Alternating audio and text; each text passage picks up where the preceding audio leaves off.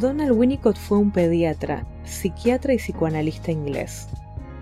Él hizo un aporte que fue grandioso en términos de la presión que las mujeres sentían respecto de la búsqueda de la perfección en el cuidado de sus bebés.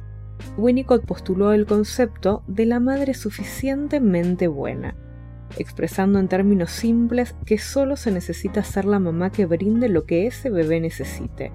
Y esto es mucho más alcanzable que la perfección con que la sociedad presiona sobre este rol a través de las múltiples expectativas.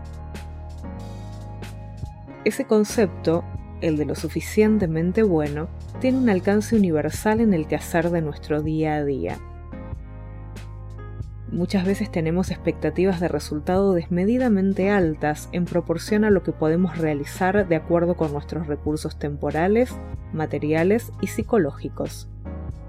Las tareas finalizadas nos frustran porque no se asemejan al modelo ideal con el que fueron planeadas, o a priori de ser realizadas, nos frustramos porque sabemos que no podremos estar a la altura de esa ideal.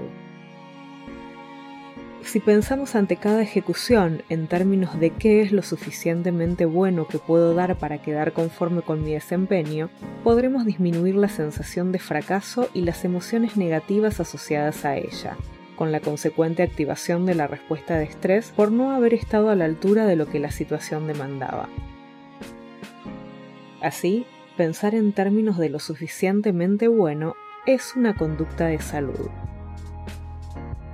En definitiva, se trata de activar nuestros recursos de autorregulación para poder ejecutar las tareas de la mejor manera posible, sin que eso defina tu potencial total.